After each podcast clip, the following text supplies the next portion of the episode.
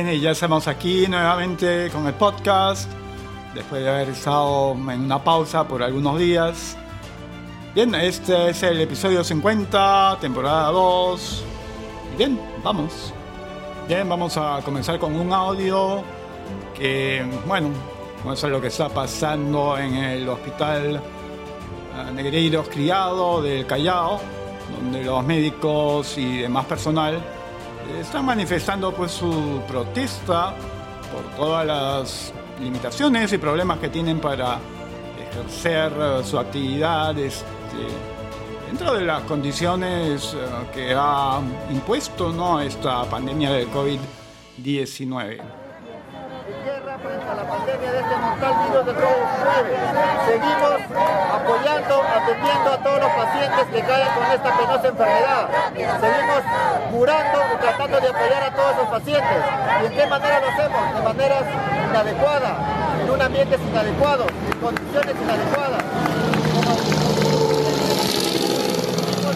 De personal, con insuficientes pruebas rápidas, con insuficientes ambientes, con insuficientes recursos humanos. El Hospital Negreiros ya no da para más. Tenemos un área COVID que el recurso humano es insuficiente. Es dramático tener que atender a 60, 70 pacientes con dos colegas en triaje. Por favor, acá las autoridades tienen que intervenir, tienen que hacer un plan de intervención urgente. Tenemos 100 casos de trabajadores infectados con el COVID-19. Tenemos 100 casos. Hace solamente dos semanas éramos 9. Ahora somos 100 casos de positivos. Y no hay un plan de intervención palpable. No hay un, un cumplimiento de la normativa sanitaria, de la vigilancia epidemiológica del COVID-19 en el Perú. Existe esa normativa, una construcción de la cadena de transmisión. ¿Cuál fue el foco de infección? Los contactos, el seguimiento.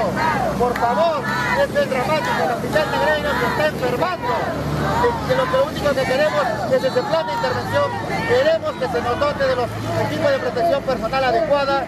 Queremos las pruebas rápidas las pruebas moleculares según protocolo, cada siete días según normativa. Queremos mayor recurso humano para nuestro hospital. Exigimos y, solicitamos la declaratoria de nuestro, hospital de como hospital COVID, lo cual conlleva a un mayor reforzamiento de los equipos de protección personal, de alta protección, lo cual conlleva a una redistribución de todo el hospital. ¿Para qué? Para continuar trabajando. Queremos seguir trabajando, pero en mejores condiciones. No vamos a permitir que más trabajadores sigan infectándose. Tenemos familia, cuidamos nuestra salud, así como cuidamos a la salud de los pacientes. ¿Ustedes consideran que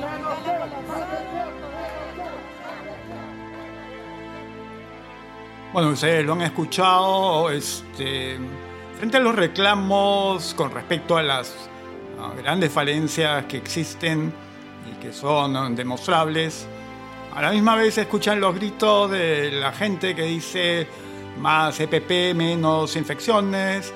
Hay referencia a que ahora hay 100 personas contagiadas en el hospital. No, se refiere a los pacientes, por supuesto, más bien que los médicos, enfermeras y personal auxiliar, este, ahora también son pacientes.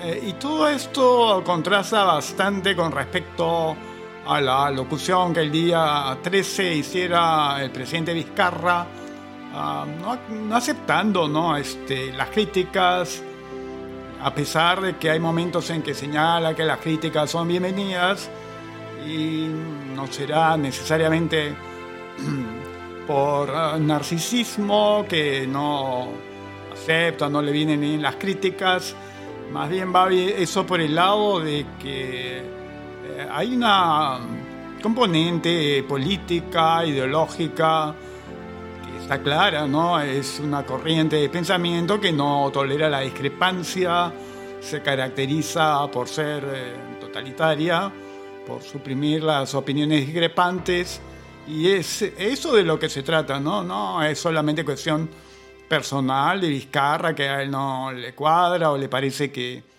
este, son desproporcionadas o fuera de lugar las críticas y los señalamientos ya no de índole personal, sino a la gestión en sí, no solo la gestión de él, por ejemplo, de su ministro Zamora, al que yo pienso que erradamente le ha dado todo el respaldo público cuando definitivamente la gestión es cuestionable y adicionalmente que todo el mundo le había bajado el pulgar, ¿no? Este, creo que él ha empeñado el poco capital político que le va quedando en respaldar a alguien que definitivamente ah, ya quemó lo poco que podía quemar. Este, siempre se ha dicho, ¿no? Que los ministros son fusibles, no es personal que llega para quedarse y que definitivamente exista alguno que se pueda decir es imprescindible. Entonces esta actitud extrema de Vizcarra de salvarle el cuello cuando había cometido también una indiscreción o un error grave al hacer un señalamiento, un comentario totalmente fuera de lugar que golpeaba fuertemente a los médicos en un momento en que definitivamente eh, precisamente el personal médico y en general enfermeras y todo el resto de personal auxiliar eh, que está recibiendo el golpe fuerte por ser la primera línea de defensa.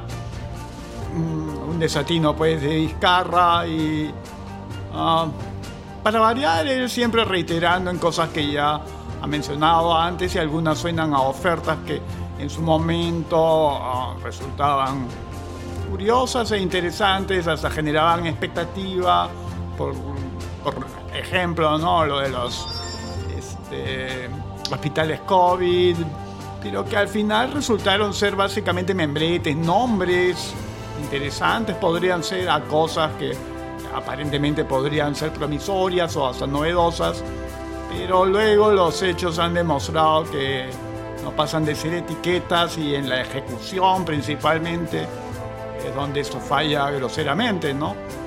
Adicionalmente que el tiempo va pasando y ellos este, canturrean supuestos eh, éxitos, que la curva ya estaría de bajada sin que los hechos evidencien semejante cosa, ¿no?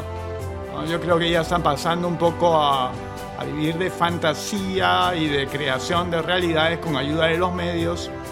La gente ya no va comprando esto, ¿no? Toda vez que a la vez el haber extendido la, la cuarentena no ha traído ningún buen sabor de boca a nadie. Ya se veía viendo en el mundo que esa tendencia ya no va. Es un costo extremo. Organismos financieros internacionales también van hablando del, costo de esta paralización de la economía, ¿no?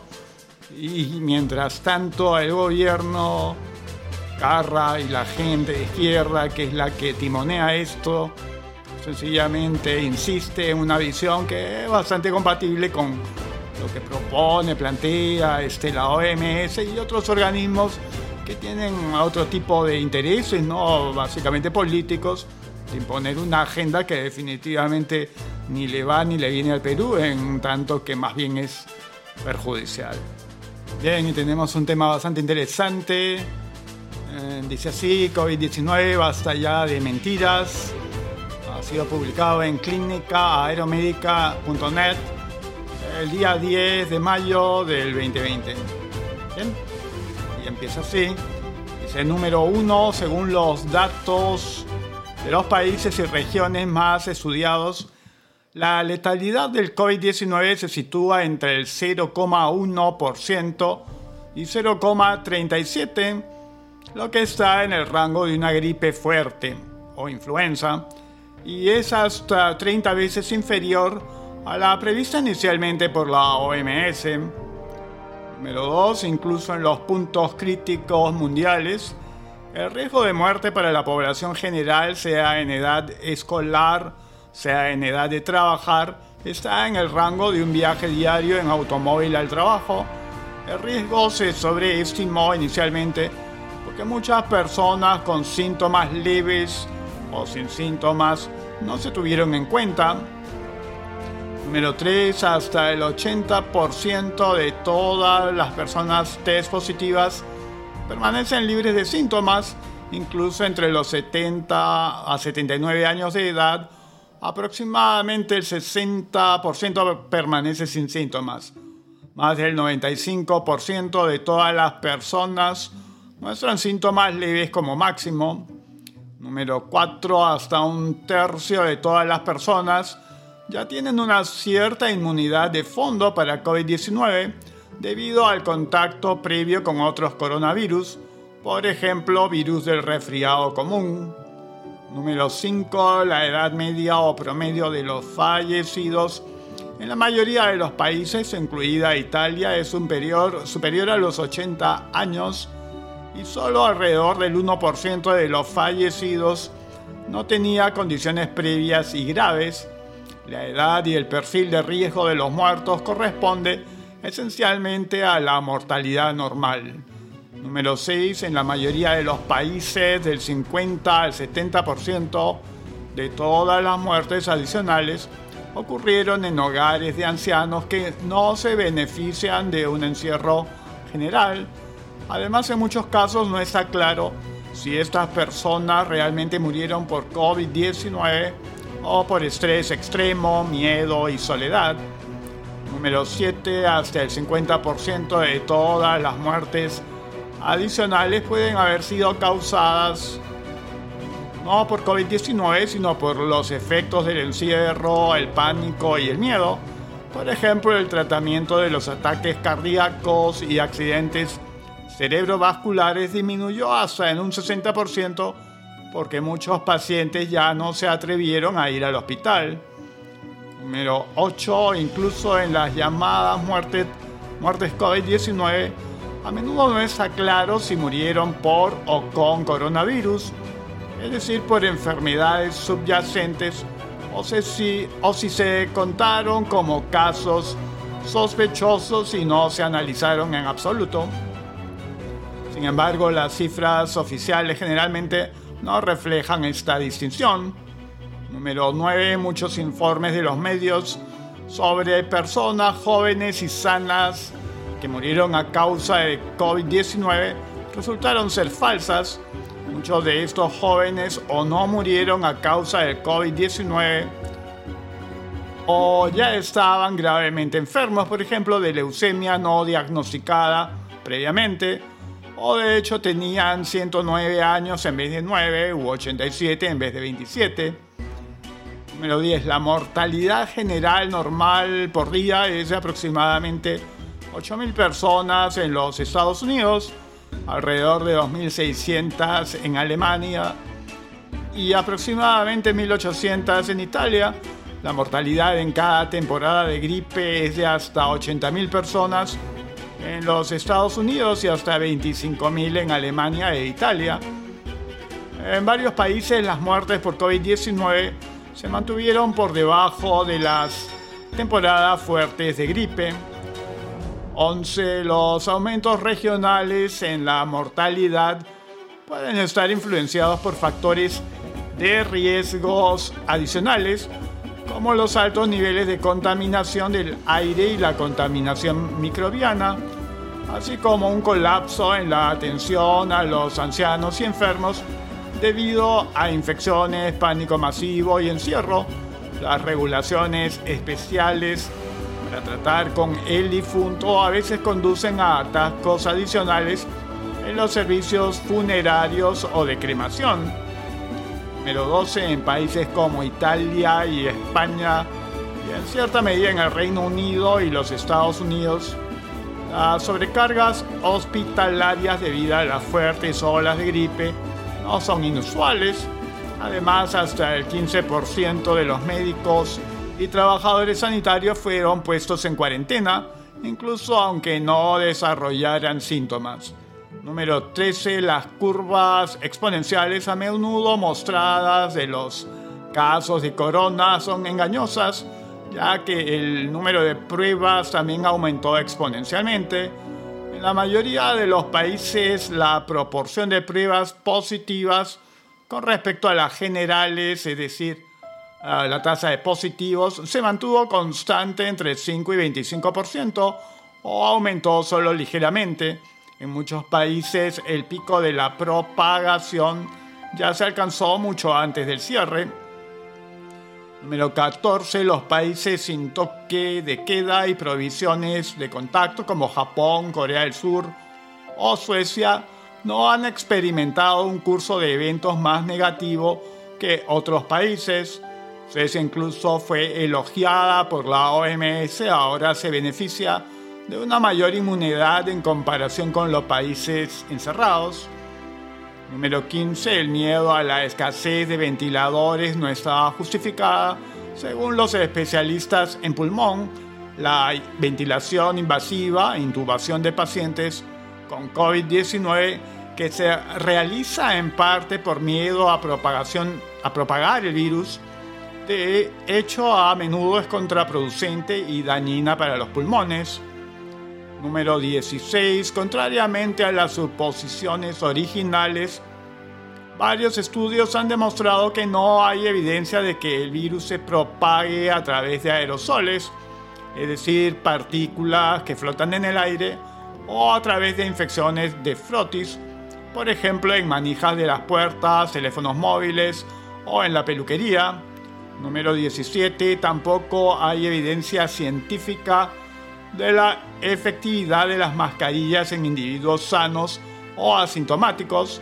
Por el contrario, los expertos advierten que tales máscaras interfieren con la respiración normal y pueden convertirse en portadores de gérmenes. Los principales médicos los calificaron de exageración mediática y ridículos. Número 18. Muchas clínicas en Europa y los Estados Unidos permanecieron mayormente subutilizadas o casi vacías durante el pico COVID-19 y en algunos casos tuvieron que enviar personal a sus casas. Se cancelaron numerosas operaciones y terapias, incluidos algunos trasplantes de órganos y exámenes de detección de cáncer. Número 19. Varios medios fueron pillados tratando de dramatizar la situación en los hospitales, a veces incluso con imágenes y videos manipulados. En general, los informes no profesionales de muchos medios intensificó el miedo y el pánico entre la población. 20 de los kits de test para virus utilizados internacionalmente son propensos a errores y pueden producir resultados falsos positivos y falsos negativos. Además, la prueba de virus oficial no fue validada clínicamente debido a la premura del tiempo y a veces puede reaccionar a otros coronavirus. Número 21. Numerosos expertos de renombre internacional en los campos de virología, en inmunología y epidemiología consideran que las medidas tomadas son contraproducentes y recomiendan la inmunización natural rápida de la población en general y la protección de los grupos de riesgo. Los riesgos para los pacientes son para los niños son prácticamente nulos y el cierre de escuelas nunca estuvo médicamente justificado. Número 22. Varios expertos médicos describieron las vacunas contra los coronavirus como innecesarias o incluso peligrosas. De hecho, la vacuna contra la llamada gripe porcina del 2009, por ejemplo, provocó daños neurológicos a veces graves y demandas millonarias.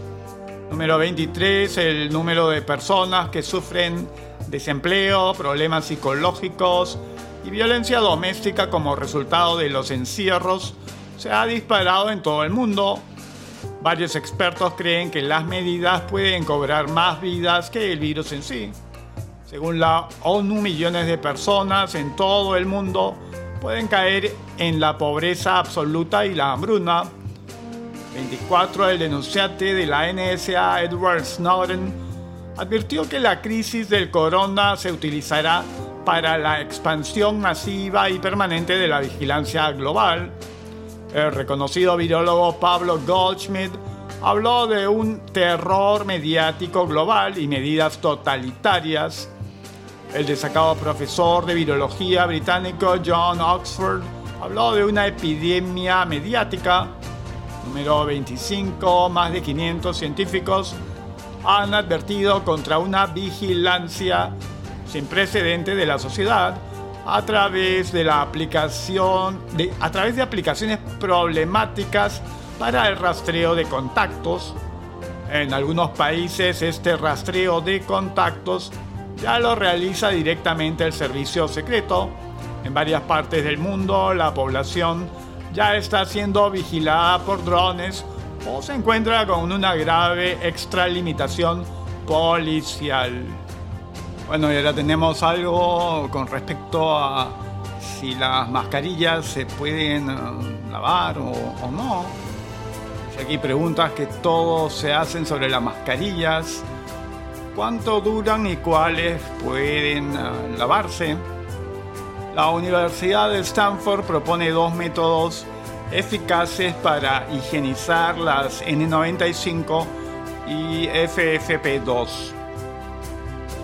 Las mascarillas quirúrgicas se deberían desechar cada vez que se humedecen o cada cuatro horas. Seguro que te habrás preguntado cuánto tiempo puedes seguir usando la misma mascarilla o si puedes lavarla para volver a bajar con ella a la calle. Te explicamos que mascarillas si son reutilizables y por favor si no las reutilizas no las tires al suelo cómo higienizarlas y cuáles debes tirar en cuanto te las quites, porque pierden todas sus propiedades. Las mascarillas que sí puedes limpiar. Existen dos tipos homologadas y reutilizables. Hablamos por un lado de la mascarilla con filtro de partículas. En este caso, una vez que nos las quitamos, Debemos limpiar siguiendo las recomendaciones del fabricante. Sin embargo, debemos tener especial cuidado. La mascarilla sí puede lavarse, pero no los filtros, ya que estos se deteriorarían.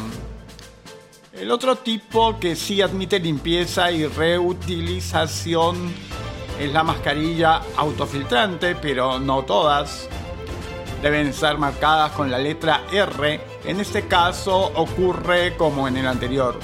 Solo se limpia y se desinfecta el ajuste a la cara, pero no el material filtrante en sí mismo, ya que al humedecerlo perdería sus propiedades. Según la Universidad de Stanford existen dos métodos caseros para desinfectar las mascarillas N95 o FFP2 además de otros que solo se pueden llevar a cabo en laboratorios. Por un lado, se puede meter la mascarilla en el horno a 70 grados durante 30 minutos, ya que a partir de los 56 grados el virus se inactiva, o bien calentarla al vapor sobre agua hirviendo durante 10 minutos. Aunque los expertos advierten que tras este proceso las mascarillas pueden que no se ajusten como antes. El gobierno español también da una serie de recomendaciones para limpiar las mascarillas higiénicas reutilizables. En la guía presentada por el Ministerio de Sanidad y la propone tres métodos. El primero es lavar y desinfectar las mascarillas con detergente normal y agua entre 60 y 90 ciclos normal de lavadora. Por otro lado, sumergir las mascarillas en una disolución de lejía, 20 milímetros de lejía, 980 milímetros de agua, con agua tibia durante 30 minutos y lavar posteriormente con agua y jabón. Por último, recoge la utilización de cualquiera de los productos virucidas autorizados por el Ministerio de Sanidad para uso ambiental y tras ello el lavado de la mascarilla con agua y jabón para eliminar cualquier resto químico. La compañía 3M, una de las mayores productoras de mascarillas a nivel mundial, ha realizado un informe sobre la esterilización de mascarillas debido a la crisis actual. En él asegura que para una desinfección se considere exitosa tras la limpieza, no se debe haber dañado la filtración, tampoco el ajuste, debe mantener su efectividad al 100% y debe seguir siendo igual de segura para el que la emplee y lamenta que ningún método estudiado ha cumplido los cuatro criterios. Hay personas además que tienen circunstancias especiales como llevar gafas o tener barba que llevan a que sea especialmente difícil portar la mascarilla durante mucho tiempo. El resto de mascarillas se trata de modelos desechables que nunca se deberían volver a reutilizar. En el caso de las quirúrgicas, las que están repartiendo en el transporte público, se debería cambiar cada vez que se humedecen. El Ministerio de Industria ha publicado varias especificaciones de la Asociación Española de Normalización, dentro de las que se encuentran que su duración máxima en condiciones óptimas es de 4 horas. Desde la OMS recomiendan que antes de proceder a ponerse una mascarilla, se laven bien las manos con agua y jabón o con desinfectante y para colocarla hacerlo siempre desde los elásticos sin rozar la parte de tela. Lo mismo ocurre cuando nos la quitamos. Debemos hacerlo siempre sujetando los elásticos y sacarla hacia adelante, asegurándonos siempre de que está alejada de la cara y ropa en todo momento. Después desecharla dentro de una bolsa de plástico cerrada. Bien, y tenemos una entrevista al presidente de la Sociedad Peruana de Medicina Intensiva. Señala, ya no estamos permitiendo a adultos mayores en UCI. Publicado en diario correo.pe, actualizado el 17 de mayo del 2020. El presidente de la Sociedad Peruana de Medicina Intensiva, Jesús Valverde, asegura que el colapso de los hospitales en Lima ha generado que los médicos de las unidades de cuidados intensivos asuman una fase selectiva en la que evalúan la capacidad de recuperación de un paciente con COVID-19 frente a otro para elegir al que atenderán en dicha área. Valverde renunció el último viernes al comité de expertos del Ministerio de Salud en rechazo al manejo del equipo biomédico del Hospital 2 de Mayo y de las declaraciones del titular del sector, Víctor Zamora, quien hace una semana sostuvo que existían limitaciones para el traslado a Lima del personal médico de Iquitos en estado grave. Todos los profesionales son iguales de ciudadanos que el resto de nosotros dijo entonces el ministro. A dos meses de la llegada del nuevo coronavirus al Perú, ¿qué se ha logrado y qué ha fallado en las acciones emprendidas? La intención ha sido muy buena, la cuarentena y las estrategias que se diseñaron en un principio para frenar el efecto multiplicador del virus y dar la oportunidad para que los especialistas en salud cuenten con implementos se estuvo dando, pero nos ha rebasado. Ha habido un efecto de propagación mayor de este virus y la población no ha asumido el rol más importante que es protegerse, porque ha fallado mucho la orientación.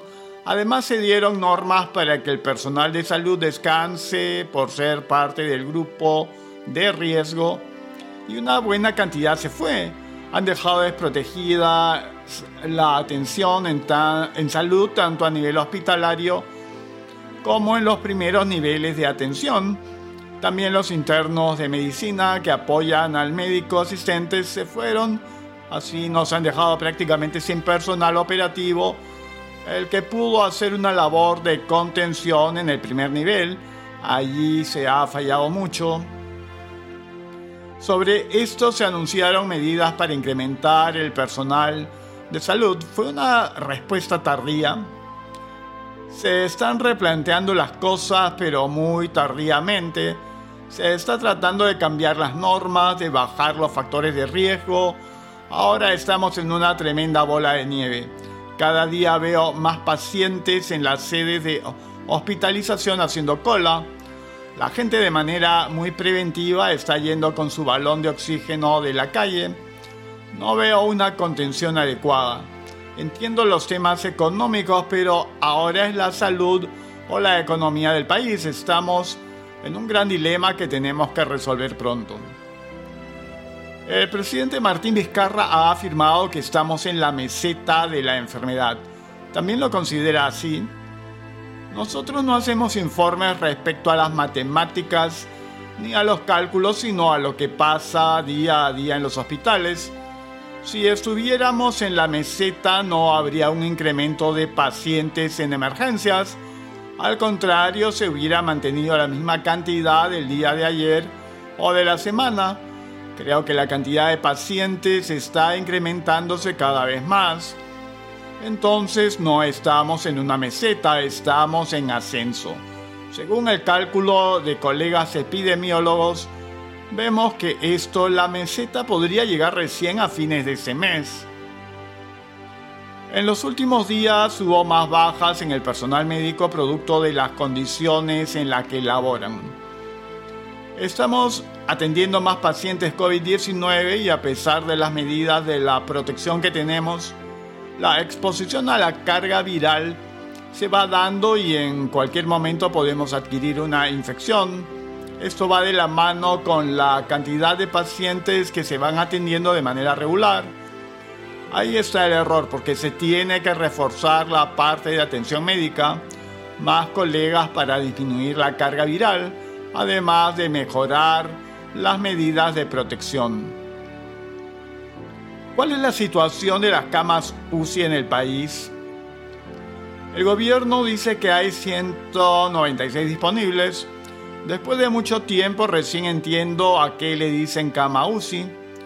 Para nosotros la denominación original de camas UCI es un personal de salud altamente calificado, el médico intensivista, con su apoyo, con su equipo de apoyo y la parte del equipo biomédico que es el ventilador, monitor y la cama multipropósito. Ahora la información que tengo es que el gobierno denomina cama UCI solo al equipamiento biomédico, es decir, tengo una cama, le pongo un ventilador y un monitor y ya es una cama UCI. Ni siquiera el médico intensivista figura como parte de este conjunto me parece que por ahí viene la diferencia en números. Las camas UCI, como las denominamos, y que está siendo manejada por médicos intensivistas, están al tope. No hay ninguna capacidad de tener una cama libre como para esperar a un paciente. Cuando el paciente se va de alta o fallece, hay una rotación inmediata de esa cama, hay una larga lista de pacientes que pugnan por ingresar y ojo, ya estamos en la fase de selección. Esto es lo que nos preocupa a nosotros. Fase de selección.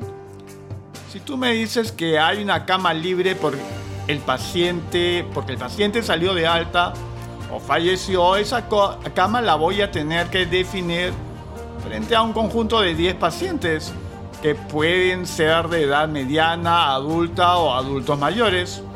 Lo que ya no estamos permitiendo es que ingresen adultos mayores a las UCI, porque su pronóstico de recuperación es bastante bajo frente a un adulto joven y también porque el riesgo de morbilidad que tienen. No es que cada paciente tenga la oportunidad de llegar a UCI, ya no tenemos esa disponibilidad, ahora somos más selectivos. Estamos buscando pacientes que potencialmente sean más recuperables que otros. Esta evaluación la aplican médicos intensivistas de otros hospitales o solo en el 2 de mayo. No, no, creo que en todos los hospitales de Lima porque están colapsados. Todavía en la zona sur de la sierra del país hay camas que pueden ser operativas. En Lima ya estamos en la fase de selección te puedo dar esa respuesta. Estamos viendo que pacientes pueden ser recuperables y quienes no entre los infectados graves que esperan ingresar a UCI. Este aspecto se lo planteó al comité de, de expertos del MINSA, al cual renunció el viernes último.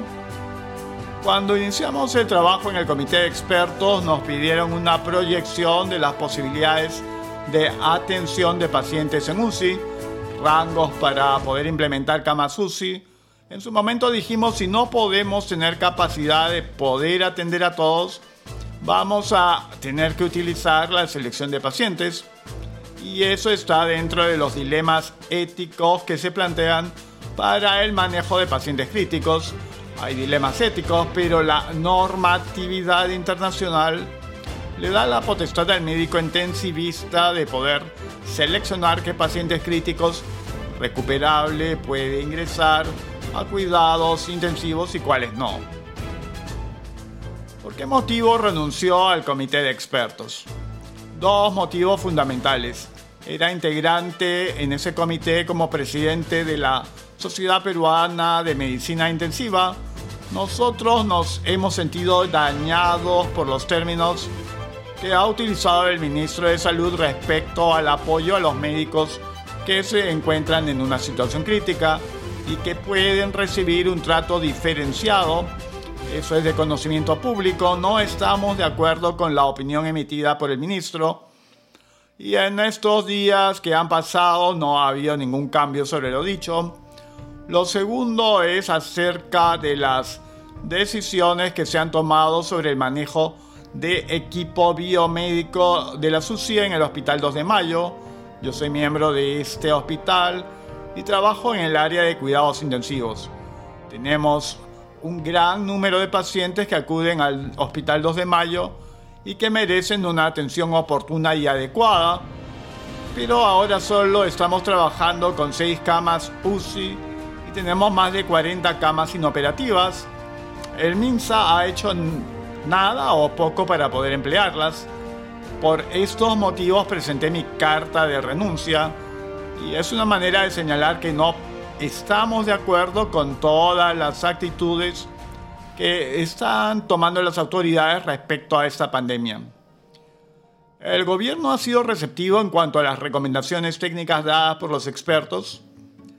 Se han emitido normativas que a pesar de haber sido discutidas en la mesa de trabajo, y haber llegado a una conclusión salen de una manera distinta cuando son publicadas.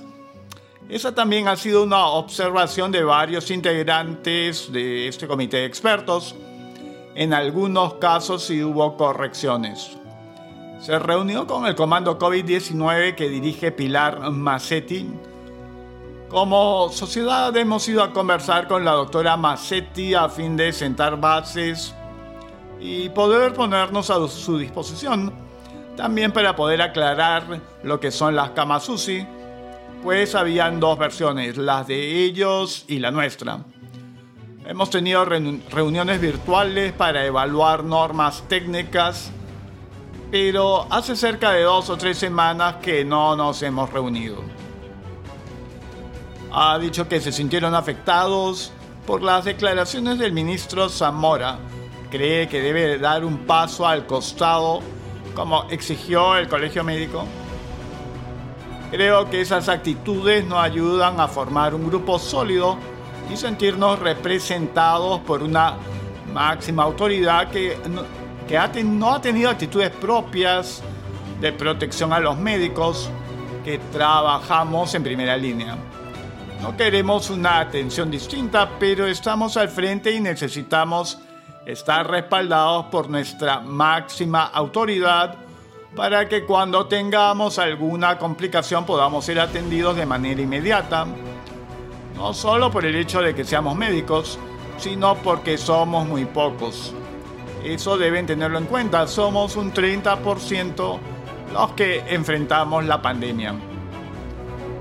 Apoya el pedido del gremio sobre la renuncia del ministro Estamos viendo mucha soberbia por parte de Zamora. Creo que hay otras personas que podrían hacerlo mejor.